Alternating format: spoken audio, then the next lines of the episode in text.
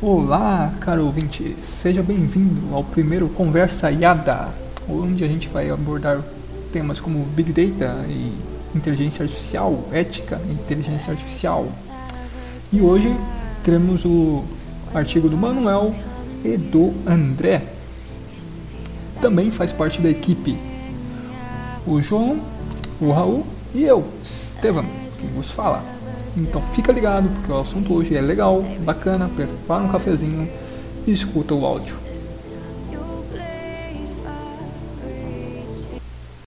Então, boa noite a todos, meu nome é André Roberto Alves Oliveira.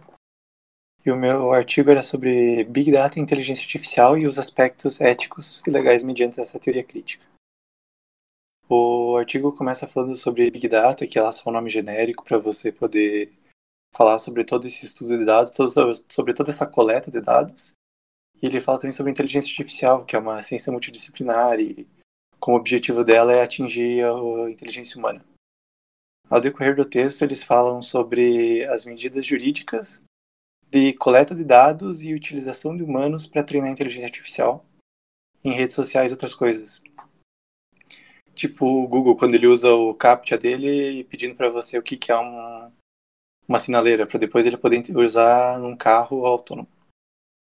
E daí o texto discute sobre isso, as leis que tem sobre essa coleta e outras coisas por exemplo, no Brasil, quando você coleta dado de alguém, a responsabilidade sobre esse dado é da empresa. Só que dependendo do lugar, já não é mais. É tipo, do país. E até que ele dá um exemplo, tipo, se você está num avião que pertence a uma empresa portuguesa, você é um brasileiro e você está coletando dados de alguém da Itália. E o serviço de provedor de internet dentro desse avião é dos Estados Unidos. Para quem é a responsabilidade caso esses dados sejam armazenados e outras coisas. E no final, a conclusão deles é que não existem muitas leis para proteção de dados e nem sobre limitar a utilização de Big Data e inteligência artificial. Interessante essa, essa questão do, da inteligência artificial e das decisões, né?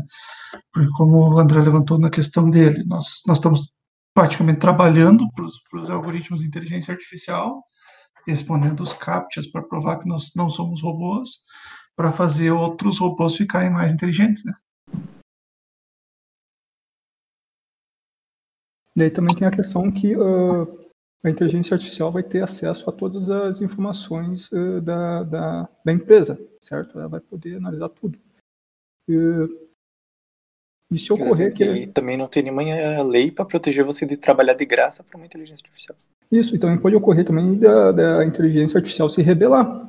Também, tipo, não existe uma certa fiscalização, né, lei, né, fiscalização em cima da inteligência artificial. Né. Perfeito sua, sua colocação, Estevão. Aqui no meu artigo, que depois eu vou aprofundar mais, né, ele destaca isso como risco existencial. Primeiro risco existencial da, do planeta, né, dos seres humanos, é chamado aqui como uma bomba atômica. E o segundo é superinteligência. É tudo que pode ameaçar, aniquilar a vida inteligente na Terra, né?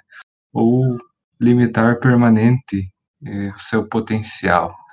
Isso já, já entra também, já que talvez eu seja o próximo no, no processo, entra também um pouco no, no meu no meu artigo aqui, que ele começa sobre essa humanização da inteligência artificial, né?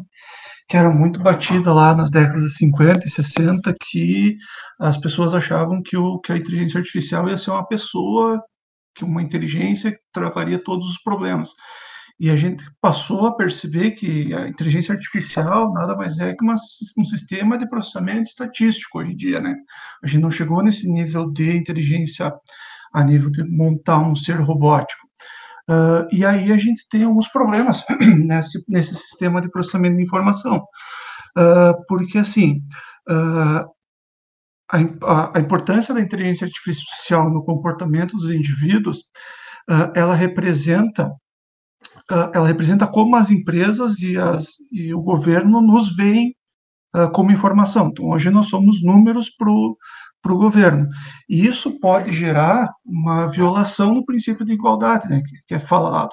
que todos somos iguais perante a lei, mas um, uma, um sistema de inteligência artificial, por, pelas tuas escolhas ou pelos teus, pela, por aquilo que você olha na internet ou pelas aquelas informações que você, pelas ações que você toma, pode ter, ter violar esse princípio de igualdade, uh, que no caso Uh, pessoas em situações iguais podem ter resultados diferentes.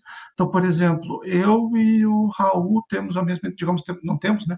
Mas se nós tivéssemos a mesma idade, tivéssemos a mesma função, tivéssemos, uh, morássemos na mesma cidade, mas nós dois olhássemos informações diferentes na internet ou procurássemos por informações diferentes, esse sistema de inteligência artificial poderia nos ah, criar um sistema de desigualdade, ou seja, mostrando mais, mais oportunidades para o Raul do que para mim, ou vice-versa, mostrando mais informações para mim do que para o Raul.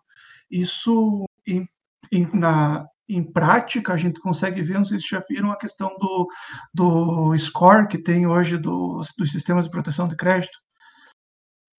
Sim, sim, já vi. Que ele facilita, tipo, as empresas que, que, que dão crédito a, escolher, né? Tipo, se a pessoa é um bom pagador ou se não é. Sim. Isso. Pode falar.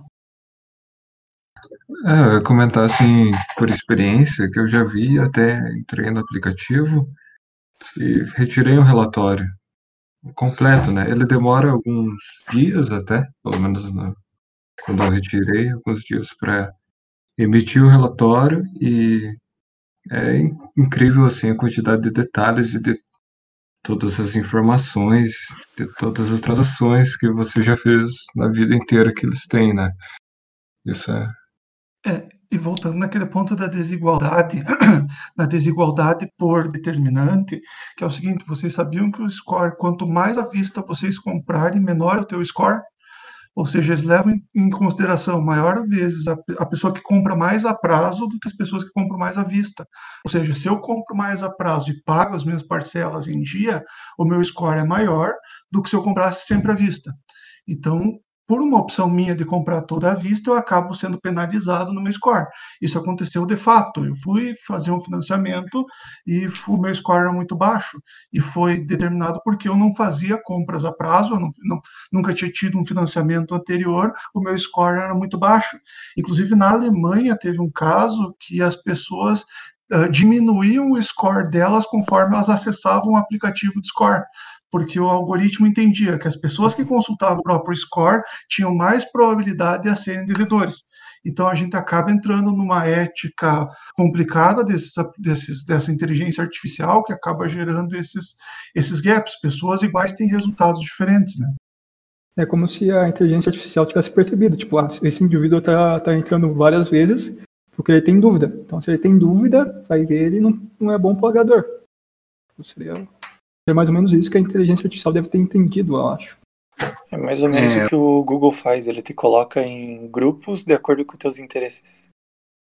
É, tipo, se você tem mais interesse em, por exemplo, comprar coisa para gato, ele vai te colocar num grupo de pessoas que têm interesse para comprar coisas para gato e te mostrar propagandas para isso. Tanto esse negócio do score aí que o Manuel comentou conforme o, o pagamento das coisas a, a, prazo, né? Uma coisa que eles consideram bastante também para contra-atacar esse fato é o débito automático. Né? Quando você coloca uma conta no débito automático no teu nome, uh, isso constrói com que tem um histórico pagador, né? Uma vez que você tem um débito automático, isso significa que tem a capacidade de pagar essas contas todo mês ou toda hora que você precisar, né?